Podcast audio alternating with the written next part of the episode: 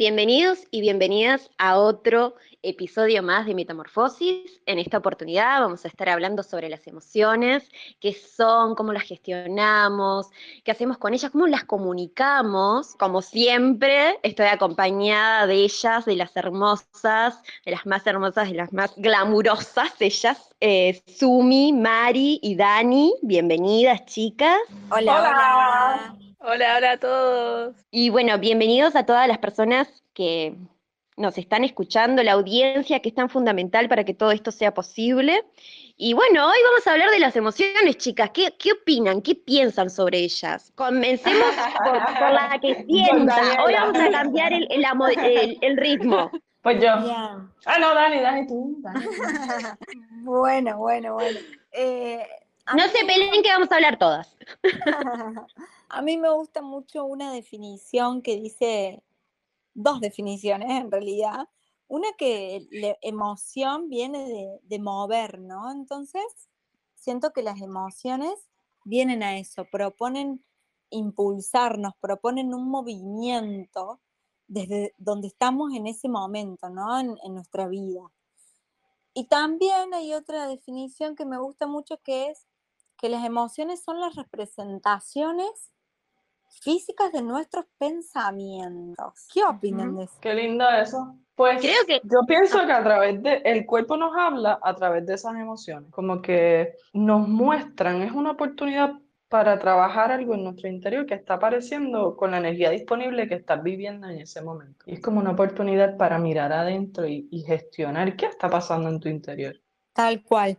Y, y, mm, siempre a mí me gusta cuando, cuando trabajo, ¿no? Con, en biodecodificación, con, con emociones muy intensas para la persona, siempre trato de transmitirle esto, ¿no? Como decía Mari, que no es positiva ni negativa tratar de salir de la dualidad y, y, permitirnos sentirla, aceptarla, darle la bienvenida sin ponerle ninguna etiqueta, simplemente está reconocer qué es lo que estoy sintiendo y ver cómo después, después de haberla sentido, después de haberla vivido, ver qué me propone, qué a qué me impulsa, por la misma definición que, que compartí antes, ¿no?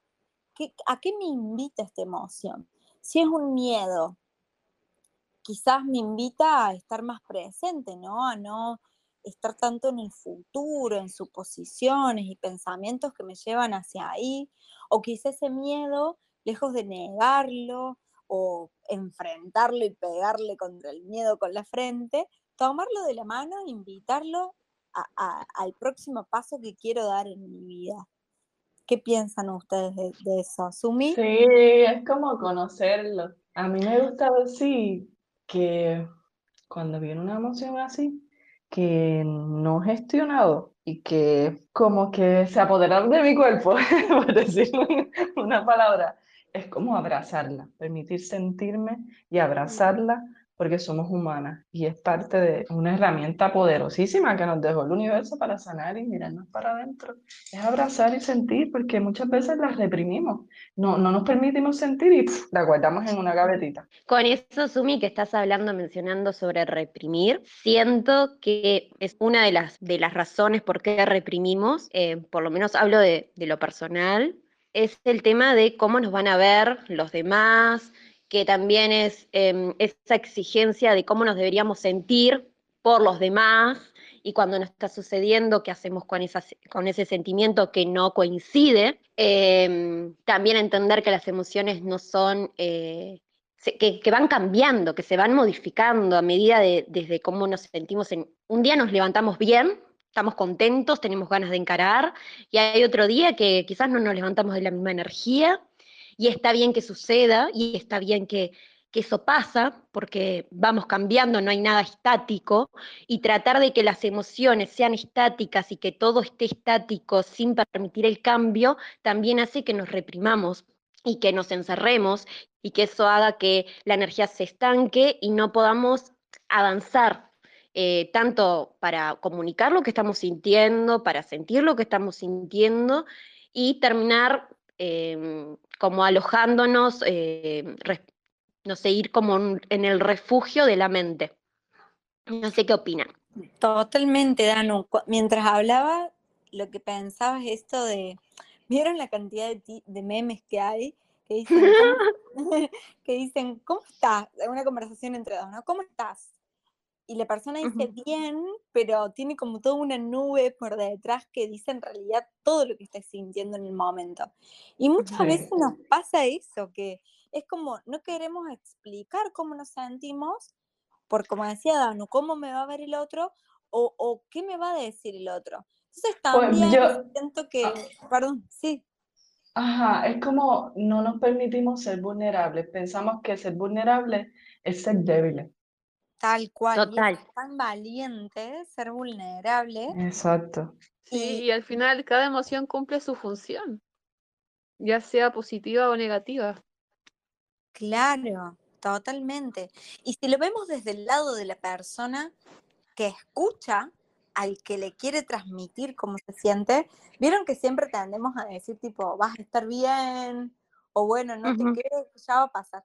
Y simplemente la persona quizás quiere compartir y que, y, estando desde el lado de, la escucha activa, ¿no?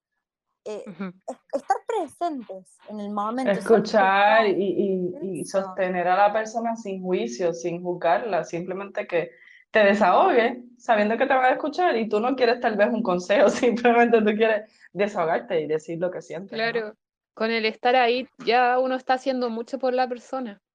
Y el estar ahí de forma consciente porque uno quiere estar ahí, porque también puede suceder como, bueno, vamos arriba, eh, te escucho y quizás estoy yo en Narnia, escucho, en mundo, y, la otra persona, sí, totalmente, quiere hablar, pero yo estoy en, Disney, no, sé ni lo que me está diciendo. Entonces también el que escucha, que sea realmente esa escucha responsable de que no, no me está pidiendo consejos, no me está pidiendo que abra mi divina boca, pero eh, pero sí estar ahí. Sí, vieron que, pasa mucho esto de, escuchar a alguien, pero escucharlo como muy superficialmente y estar pensando ya qué le voy a decir. Exacto, como no está en la reacción. Tal cual. Entonces, escuchar con el corazón abierto, ¿no? Como en ese momento, sin expectativas, como decían ustedes, sin juicios, sin necesidad de abrir la boca, sin irme a Narnia también. bien presentes, bien presentes. Pero no dejar de, expresar. Y también hay que estar consciente cómo está nuestro estado interior. Estaba pensando como en eso, porque hay veces que si nosotros estamos en un estado interior que estamos trabajando algo mismo, por ejemplo, lo que se me ocurre es que se me viene a la mente las personas que son paz, que son altamente sensibles, una persona que es muy empática, eh, le puede hacer daño escuchar, eh, eh, por decirlo así, la basura mental de otra persona, ¿no? Y el veneno emocional. Que uno también tiene que, saber estar en un estado neutral, que sepas que, que estás bien, ¿no?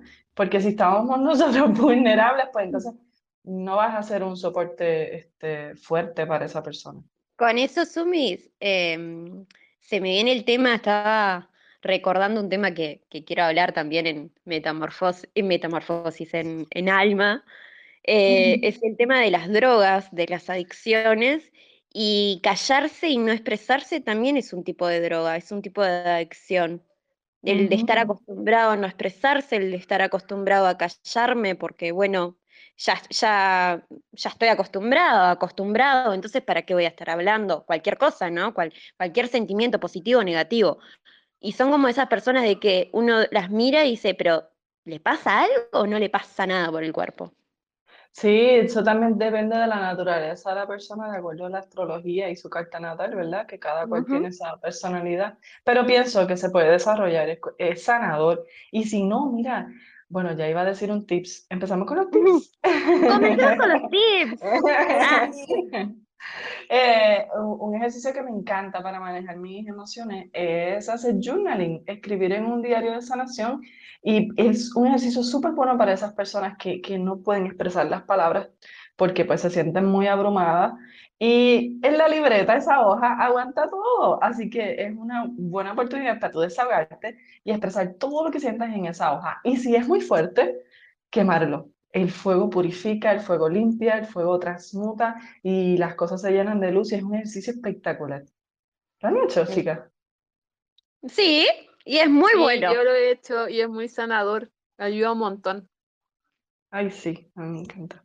Hermoso. Sí, yo siempre en las sesiones, cuando les comparto, sugiero actividades, recursos, sugiero esto, ¿no? De, de tener, llevar como un diario de escritura terapéutica, porque permite no solamente empezar como a, o sea, per- nos permite empezar como a identificar qué es lo que me pasa.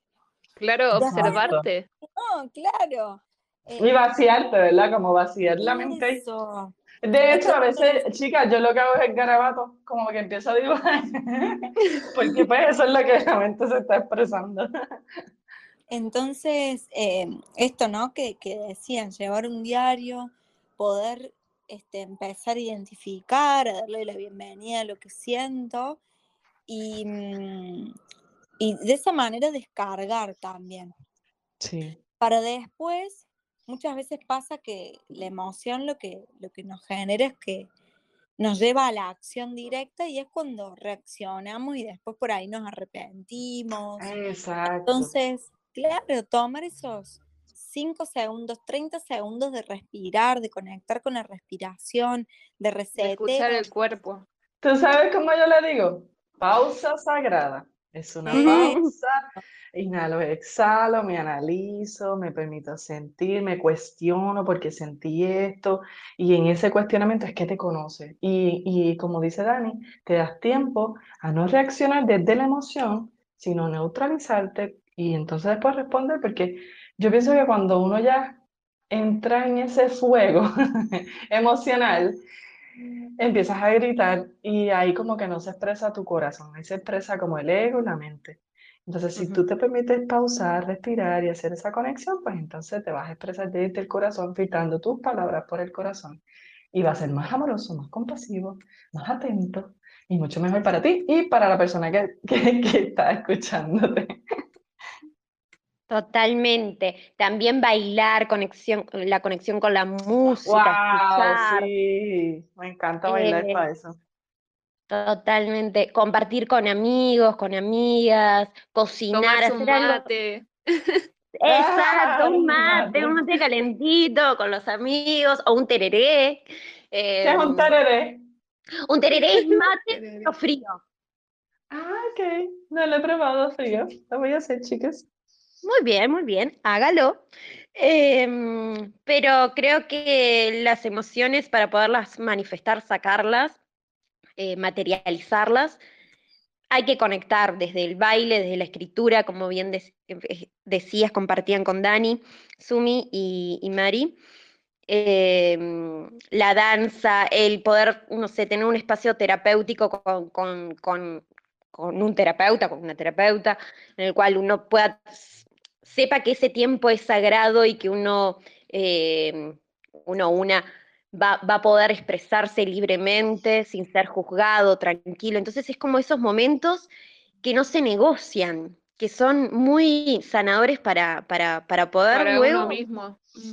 Exacto, para después poder comunicar desde, no desde el enojo, como decís, Sumi, sino desde otra postura mucho más amable con uno, porque cuando uno se enoja, o no sé, a mí me ha pasado que me he enojado un montón, eh, termino yo en realidad eh, mal, nerviosa, eh, Sí. algo que, que- que fue en un momento, en un segundo, me dura horas. Entonces, Sí. rever, revisar qué es lo que nos acomoda más en el momento que estemos. Yo iba a decir algo y se me acaba de olvidar qué malo es.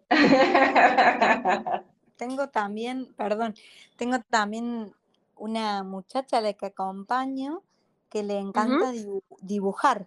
Entonces ella descarga desde el arte, ¿no? Yo creo que toda la ex- cualquier expresión que nos conecte con, con, con el lado derecho de nuestro cerebro. La la creatividad. sí. Ah, eso la mismo, me lo recordaste, Dani. ¿eh? Con el lado creativo. mm. Iba a hablar del centro energético que más se ve afectado con estas emociones, que es el tercer eh, chakra, que está ubicado, ¿verdad? Es color amarillo, está ubicado ahí en la boca del estómago. Y es el intestino donde se afecta todas estas emociones. Y tú sabes que dicen como que eh, esa intuición que viene desde el estómago, esas maripositas que tú puedes sentir, como se te cierra el estómago cuando pasan todas estas emociones, incluso cuando tienes estreñimiento o este, eh, eh, tienes diarrea. eh, es el sistema hablándote y ese chakra es uno de los más grandes y el más que se conecta con, con los demás centros energéticos de las personas que te rodean y eso es súper fabuloso reconocer. ¿Y saben cómo uno conecta? Vamos a ¿Cómo? hacerlo todas. Así. Inhala grande, inhala en grande. Y en la exhalación, ¡ah! Ah, Ah, de sentir ese sonido allá abajo en la panza. Inhalo grande. Ah. Y eso te permite, como dijiste ahorita, materializar la atención y la emoción y gestionarla y sacarla para afuera y darle espacio a tu cuerpo a que la vaya atendiendo, ¿no? Este, así mismo, gestionando. Inhalo grande. Ah, y entonces yo digo que es como una de alivio, es como que, ah, me estoy, estoy como sacando de mi ser, ¿no? Este, eh, soltando. exacto, esa es la palabra. Eh, eh, eso que pasa por ahí. También Bueno. decirse palabras bonitas. Es muy importante también. Afirmación, Muy sí. bien eso, Mari. Exacto. Decirnos todo lo que le decimos a las personas que queremos.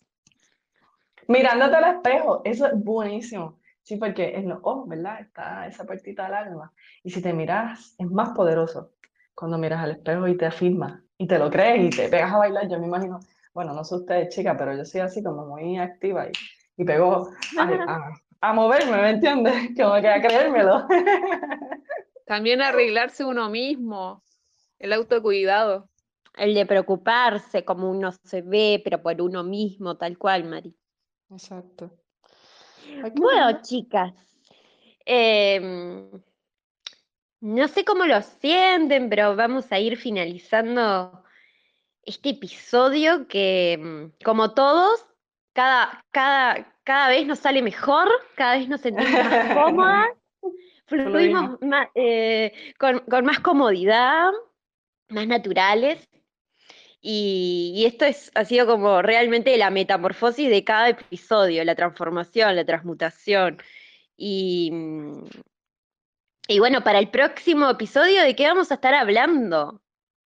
¿Qué se viene? Un tema que nos encanta a todas y que Daniela nos va a guiar.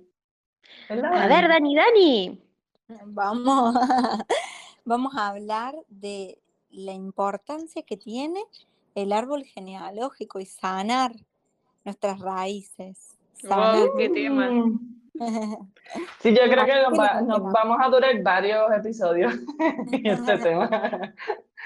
Las esperamos. Gracias por acompañarnos en cada episodio también, porque como mencioné al inicio, sin ustedes que nos están escuchando esto no sería posible. Este mensaje, estos, estos eh, encuentros es para que, para que llegue el mensaje a quien tenga que llegar, con amor. Y bueno, gracias chicas por de, de nuevo por, por, por compartir esto tan hermoso que estamos gestando. Me encanta estar aquí con ustedes, chicas. La verdad que sí, Muchas gracias, chicas. Gracias, gracias Dani, gracias Mari, gracias Sumi. Nos encontramos en el próximo episodio para hablar sobre el, el árbol genealógico. Chao, chao. No puedo Chao, esperar. Bye. Se viene imperdible. Impresionante.